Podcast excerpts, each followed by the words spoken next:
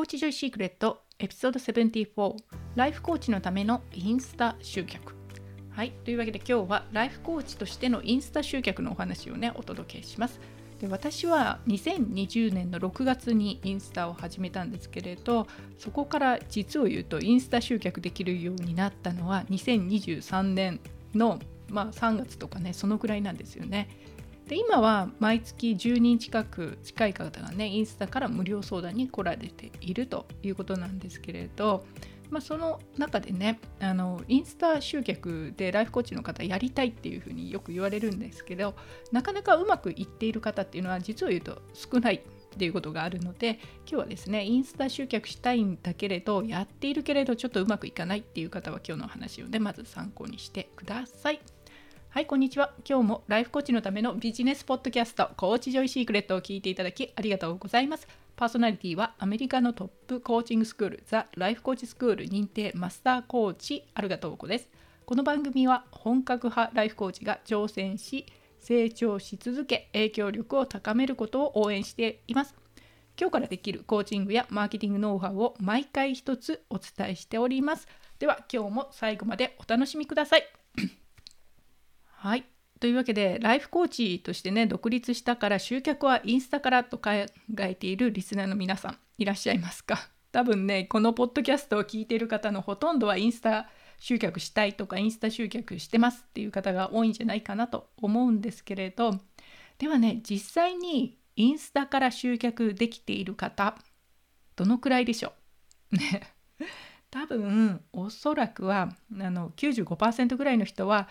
ほとんどできていないと答えるんではないかなとこれね私の肌感覚っていうのかな？なんですけれどインスタやってる人集客目的でやってる人の多分95%ぐらいはできてないっていうふうにね実は思ってるんですよね。というのも私自身もインスタから集客できるようになるのに3年弱ねかかってるんですね。本当にびっくりしますよね。でちなみに私がインスタ集客っていう時はこのインスタでまず知ってもらうと。でそこから無料のねセッションへ来てもらうことそのことを指してます。なのでよくあるのがポッドキャストが有名とかねブログが有名とか YouTube がすごく有名でそっちで知ってもらってからでその後ねインスタで問い合わせが来ましたインスタで DM で問い合わせましたっていうそういうケースは想定してませんあくまでもインスタで知ってもらう初めましてがインスタの場合ですよね。それをインスタ集客っていうふうにあのお伝えしてます。ここねすごく誤解が大きいので実はインスタから集客していない YouTube で知ってもらってインスタから DM とかねポッドキャストで知ってもらってインスタから DM なんだけれどそれ全部ひっくるめてインスタから集客してますっていう方もいらっしゃるのでちょっとね紛らわしいのできちんとゼロから全く新しい人を新規の人をインスタで知ってもらってそこで集客するとそういう意味でねインスタ集客と使っています。うんじゃあ私のインスタ歴がねどんなもんだったかっていうと皆さんこれ聞くと安心するのかえそんなにかかるのかって思うのかわからないんですけれどちょっとねまだ今できてないよっていう方安心してください。うん、で2020年の6月にインスタ始めてから大体1年間2021年の7月ぐらいでフォロワー数が1000を超えた1年かけて1000を超えたとこれ全然早くもないですよねすごい遅いわけでもないけれどまあそんなもんかっていう感じなんですよね。でその後すごく迷走してインスタ集客本当わからないっていうか何やっていいのか全然ピンとこなかったんですよね。でフォロワーの数も増えなくてもうその次の1年間は100人ぐらいしか増えてないと。2022年の7月でね1119人っていうことだったので最初の1年で1000人その次の1年で100人みたいなね。でもちろんその状態だったら問い合わせもゼロなんですよ。ほとんどないっていうことで。でそこから2022年の6月かな。もうこれはちょっとインスタで本気で集客しようと思ったんですよね。でなぜかっていうともうブログからの集客がメインだったんですけれど SEO のねブログからの集客っていうのが厳しくなってきたのでであんまりブログも書かなくなってたのでね他の場所での集客方法を立ち上げるっていうことでであとビジネスコーチとしてねやっぱり分かってるんだったらやってみせよ っていうのもありますよね。なんで理屈が分かるんだったらできるはずっていうのがあるので2022年の6月にもうインスタから集客できる人になるって決めてそれから1年経って2023年の7月にはフォロワー数が2500人になったので1年でね1500人ぐらいかなと新しい方と再びねフォロワー数が増えたっていうことなのでなのでで2023年になってからはインスタからねほとんど私の無料相談に来られる方の9割ぐらいはインスタで知りましたっていうねそういう残りはねブログ前から知ってたとか Facebook とかね他ちらほらいらっしゃるんだけど、まあ、9割ぐらいはインスタからになってるんですよね。まあ、そういう感じでようやくあの1年かけてなんかもう使えないゾンビアカウントみたいだったのが1年かけてね復活できたその当時はやっぱりインスタのアカウント新しく作り直そうかどうしようかっていろいろ迷ってたんですけれど、まあ、1,000人ぐらいとかね2,000人ぐらいのフォロワー数だったら多分そのままやっても全然復活できるんだろうなっていうそういう気はしますけど、まあ、それで復活したと。で今はあのクライアントさんとかにねライフコーチの方に初めて新規で立ち上げてる方とかにインスタの集客っていうのもお伝えしてるんですけれどクライアントさんもだいたいインスタのフォロワー数が500以下からでもあのインスタからねきちんと問い合わせが来て無料セッションに来られてそれで制約するっていう風にねできるようになりました。でこれねじゃ今日はそのインスタ運用のねライフコーチとしてのインスタ運用のポイントっていうのをねお伝えしようかなと思います。でなぜかっていうとあのインスタでよく見るインスタノウハウってライフコーチ向けのものってあまりないんですよね。あのインスタ集客をしたい人なんだけれどこうインスタの運用代行みたいな人たちがノウハウを出しているとかでそうするとお店だったりショップだったりのインスタだったりインフルエンサー用のインスタの運用の仕方だったりということでこれはあの確かに役に立つけどライフコーチとしてのインスタ運用には必ずしもそういうテクニックやノウハウっていうのは必要じゃないというのもあるのでね。今日はそういう意味であのインスタ運用のポイントっていうのをお伝えしていきます。はい、でまず最初の1つ目のポイントは これねあのインスタ集客はそもそも難しいっていうことなんですね。それを私はいろんなところでお伝えしてるんですけどもう最初に知ってほしいことはインスタ集客っていうのは難易度が高い集客方法だっていうことです。他の集客方法に比べたら格段に高いです。難易度がね。他の集客方法っていうと私が一番最初におすすめするのは Facebook なんですね。やっぱり Facebook が一番 SNS とかブログとか合わせてオンラインで集客するには Facebook が一番簡単です。はっきり言って。で私のクライアントさんもインスタ やる前に Facebook やってきた人はあのやっぱり Facebook で集客できてる間っていうのはすごい楽っていうのかな。これで集客できるんですねっていうぐらい Facebook の方は本当に楽なんですけれどただ場合によってはね Facebook の中にクライアントさんがいらっしゃらないとかちょっと見つけづらいとかね確率が低いっていう場合は Facebook じゃなくてインスタからっていう風になるのでそういう理由はあるんですけれどそもそもインスタからの集客は他に比べると難易度が高い集客法になります。一番簡単なのはもちろんあの知り合いから集客するこれ人と人のねネットワーキングをするっていうのが一番簡単なのであのネットワーキングが強い方はもうまずそっちから集客した方がいいです。いきなりインスタにねチャレンジするよりもよっぽど確実に集客できるのでそれはずっとね私のクライアントさんにはお伝えしてるんですけれど、まあ、ネットワーキングすると。でねあと、まあ、そうは言っても特に新しい新規のお客様を増やさないとネットワーキングだけだと厳しいなっていう時いう時には必ず来ますよね。そうすると、まあ、インスタからの集客っていうのも入ってくるんですけれどまあ、一番最初にお伝えしてるのは難易度が高いのでもう誰でもが簡単にすぐに結果につながる SNS そういうものではないっていうことをまず認識してほしいんですよね実を言うと。でこの現実をしっかり理解していることこれがインスタから集客できるようになる一番のポイントです。どうしてかっていうとインスタ見てるとみんなが簡単にインスタから集客してるように見えるじゃないですか。どうしてもねそういうノウハウとか溢れているのでみんなができているというふうに私もずっと思ってたんですよ実際。なんだけれどそういうふうに簡単に集客しているやればすぐにできるようにまあそういう言い方をねされる方もいらっしゃって実際そうかもしれないんですけれど現実やってみるとほとんどの方がめちゃくちゃ大変なんですインスタから集客しようと思ったらね。で私も自分が私が知っている他のビジネスコンサルの方とか何人かとね数人と話を聞いてみるんですけれどぶっちゃけインスタ集客どう？みたいな感じでねお話しすることがあるんですけどまあそれでねあのインスタからまともに集客できしているビジネスコンサルとかビジネスコーチって実を言うと少数派だったりするんですよね。でこれ大きな声ではあんまり言えないんですけれどでも実際蓋を開けるとそんな感じなんです。本当に本当の意味でインスタからね集客している人っていうのは結構少ないんですよね。うん、でどういうことかっていうとマーケティングのノウハウとかねそれをしっかりと分かっているプロがやっても実際にインスタで結果を出すのは難しいっていうことなんです。アルゴリズムにすっごい詳しくてもコンセプトを決めているプロの人たちですよ。それでも集客できないっていうことが一般的に起きるんですよね。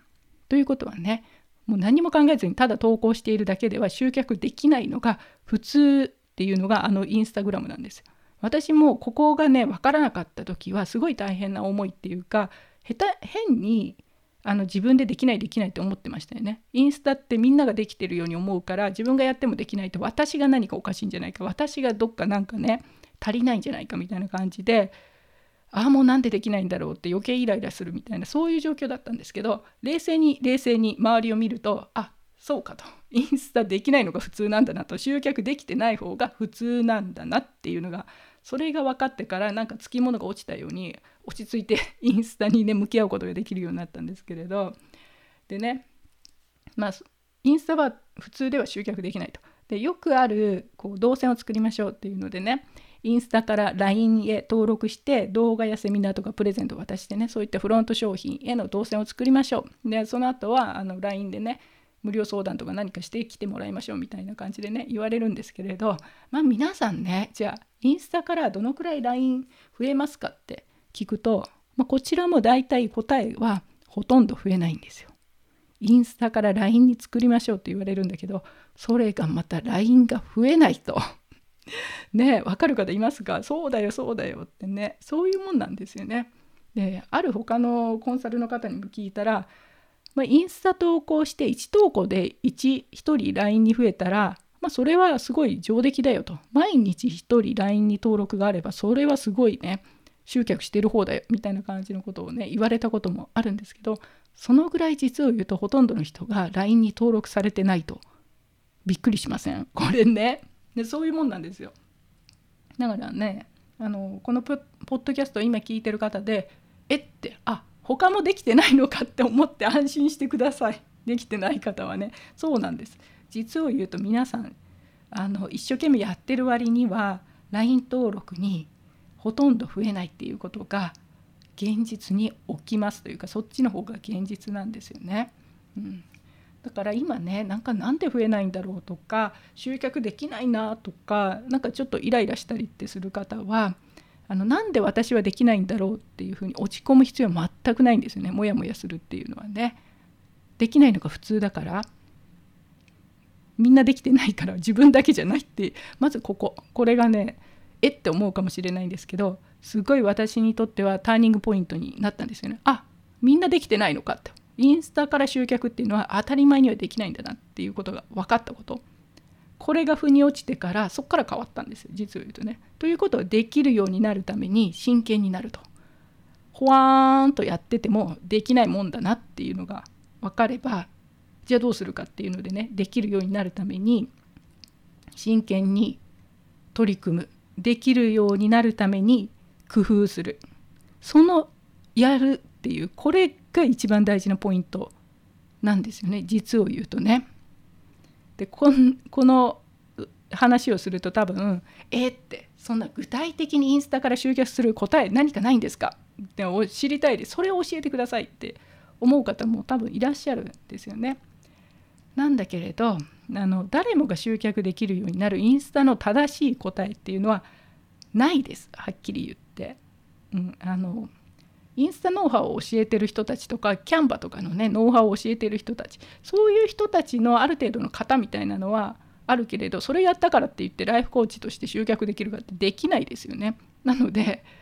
実を言うとライフコーチのための誰もが集客できるようになる答えっていうのはないんですよね。でビジネスコンサルの人たちでも集客できないと。じゃあそれだけ難しい難しいっていうか難易度が高いことをしているというまずは自覚っていうか現実を受け入れる。うん、でその上で集客できるようになる集客できる人になるにはどうするかっていうことなんですよね。はいというわけで1つ目のポイントがインスタ集客は難しいというね難易度が難しいっていうか難易度が高いことをそもそもやろうとしていますと。その自覚っていうのをまずは認識する。これがスタート地点なんですね。で2つ目があのインスタ集客っていうんだけれど集めるんじゃないと。クライアントを集めようとするなっていうのがね2つ目です。集めるんではなくて集まってくるんです。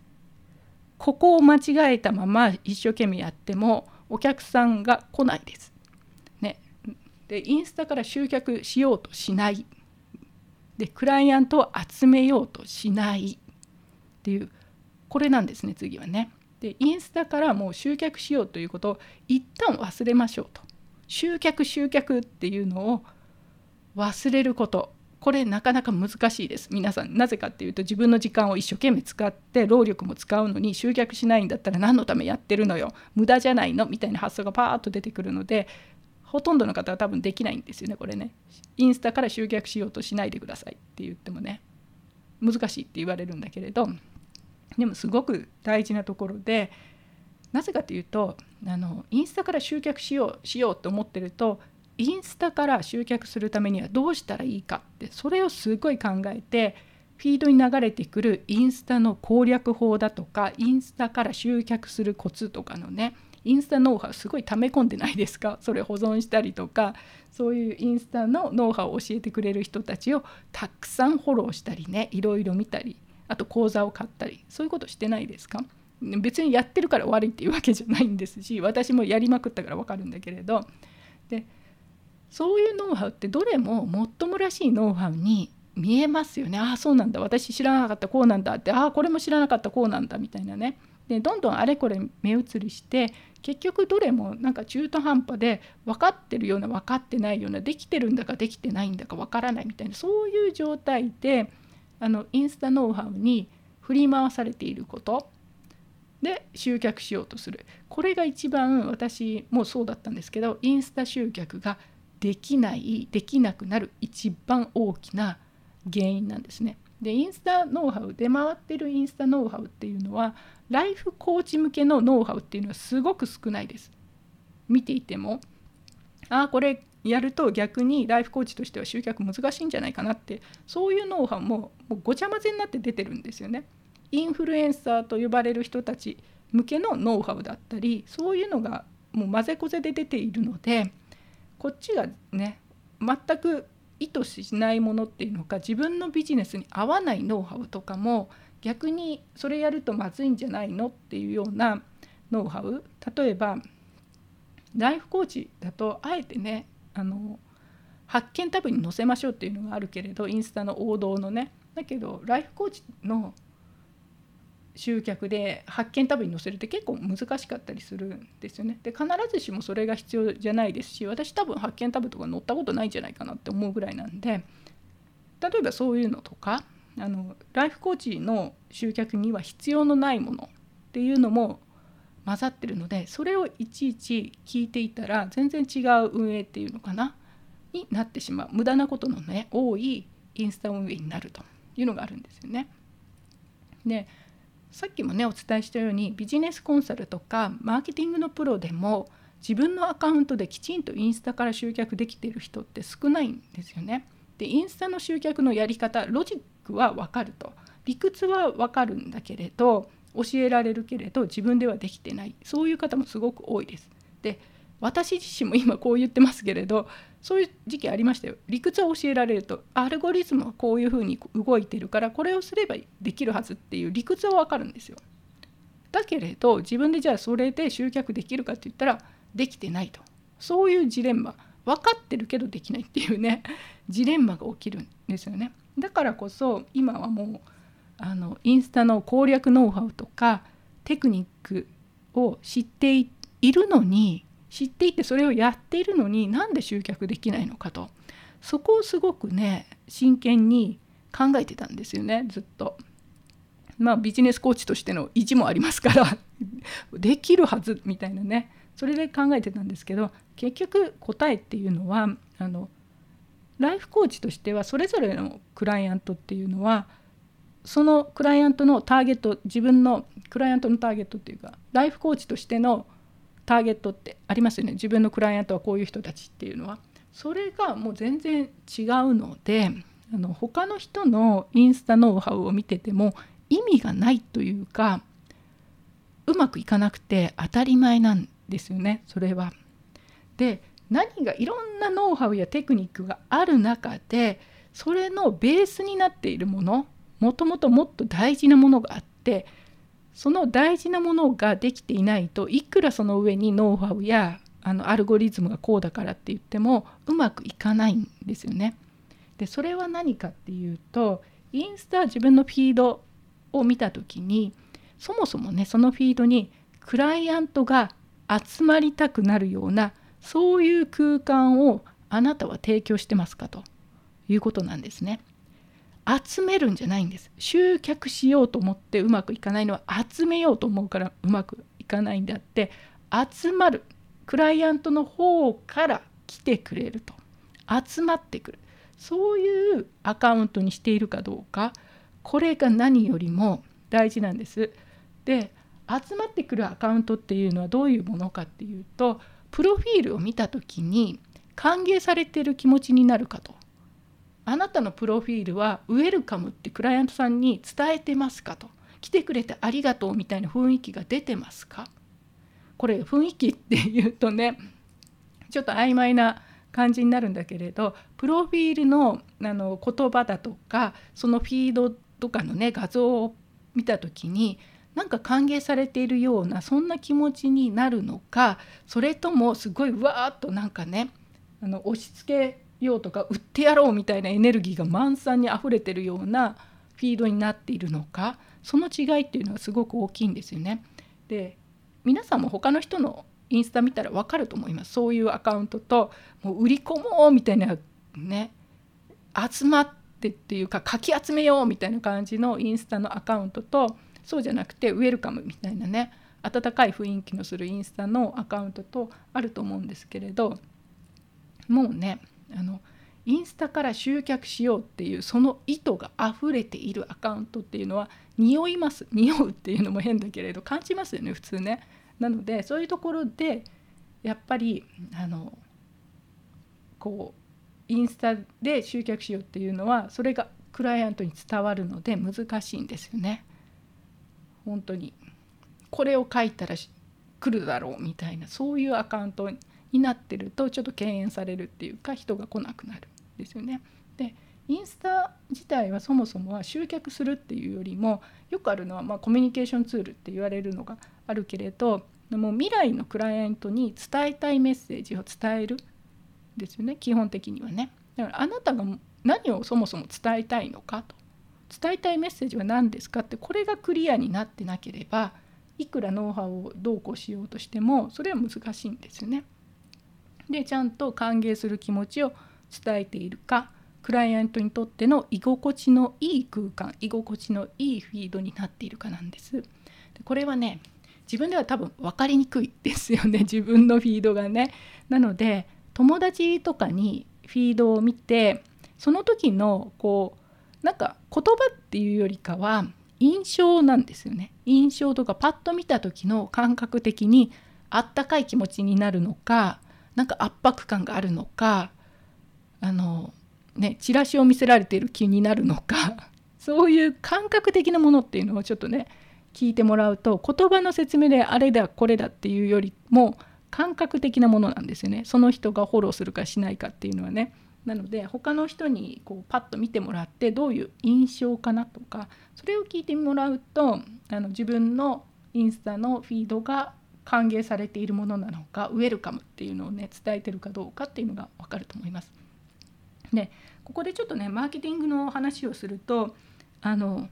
インスタで売るなってよく言われますよね。で売らなくてもいい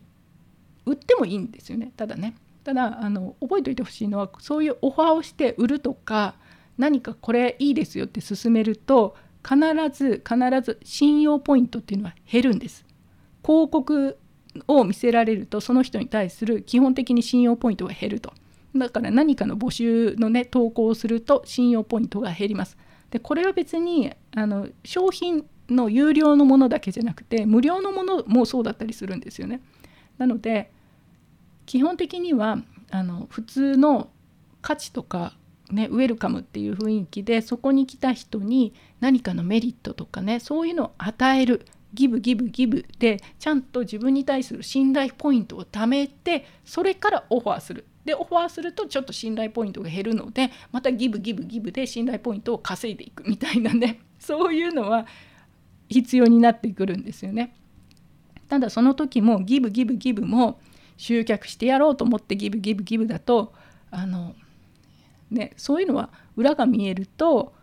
あまりギブにならないっていうのありますよね。でよくマーケティングの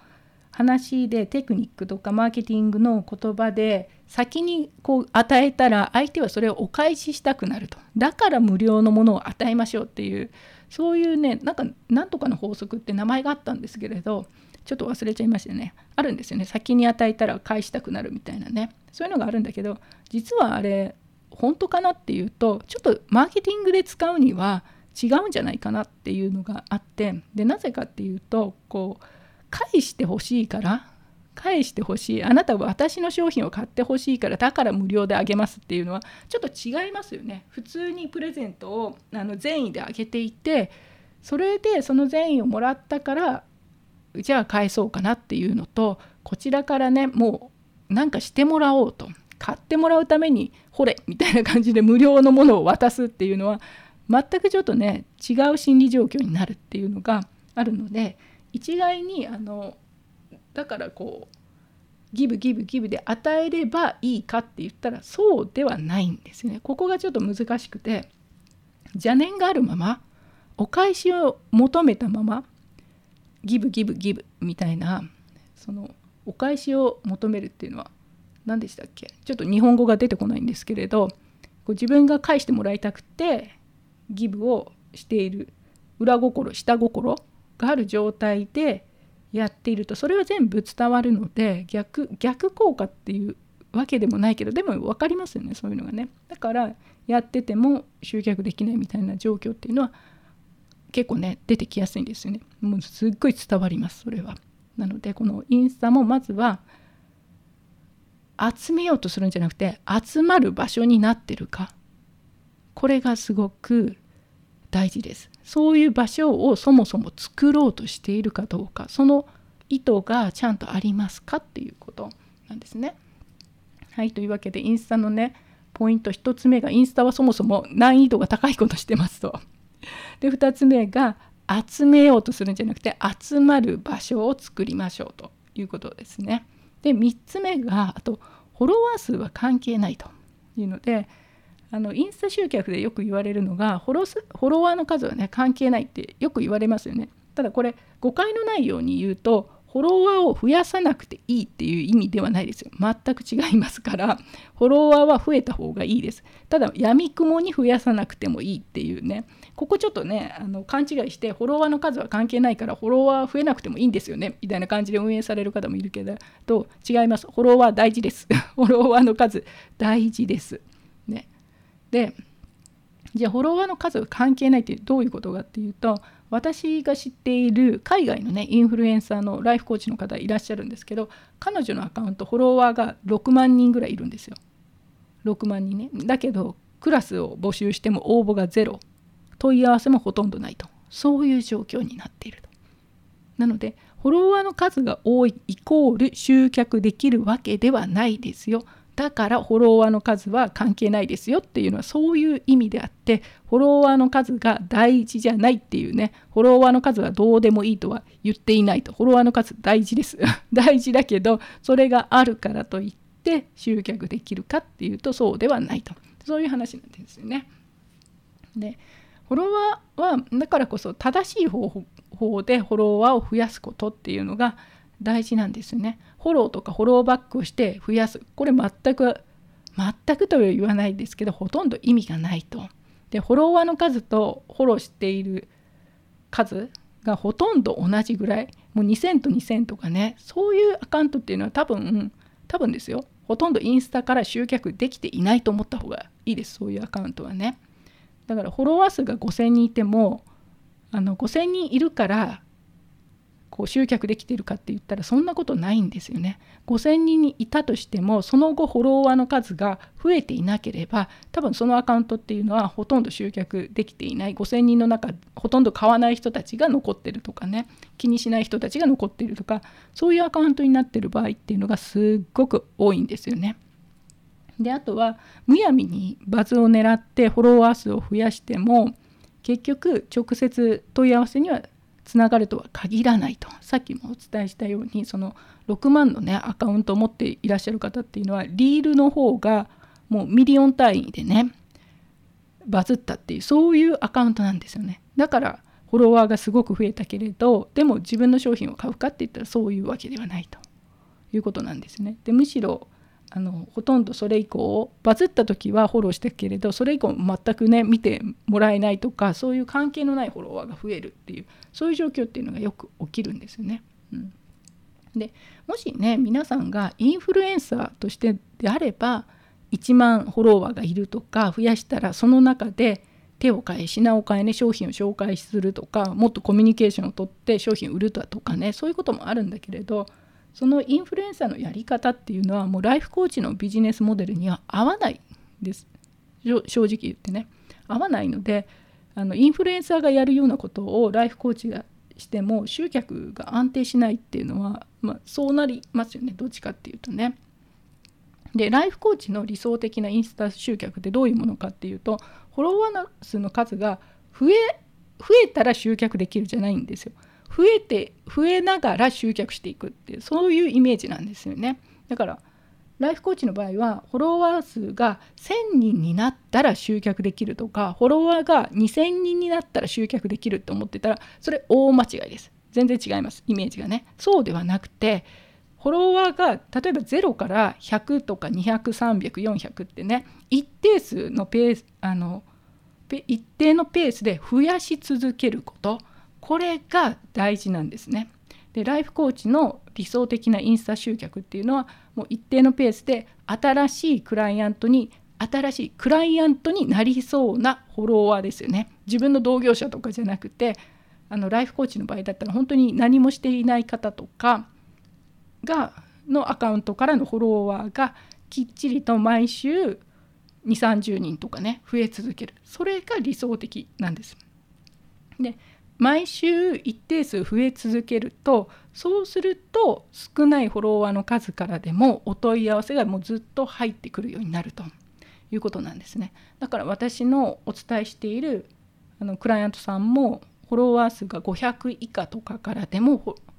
インスタから問い合わせが来るっていうのはそのためなんです。ちゃんと定期的に増やせるようにしているからなんですね。増えてから集客するんじゃなくて増やす過程で集客していると。この違いがちゃんと理解していないとそもそものねインスタ集客の戦略っていうのが間違えてしまうんですよね。でここまでこの3つの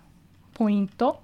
最初はインスタはインスタ集客 そもそも難易度高いですよとで2つ目が集めるんじゃなくて集まるんですよで3つ目がインスタのフォロワーの数は関係ないといくらずつこう定期的に増えているかこれが大事なんですよと。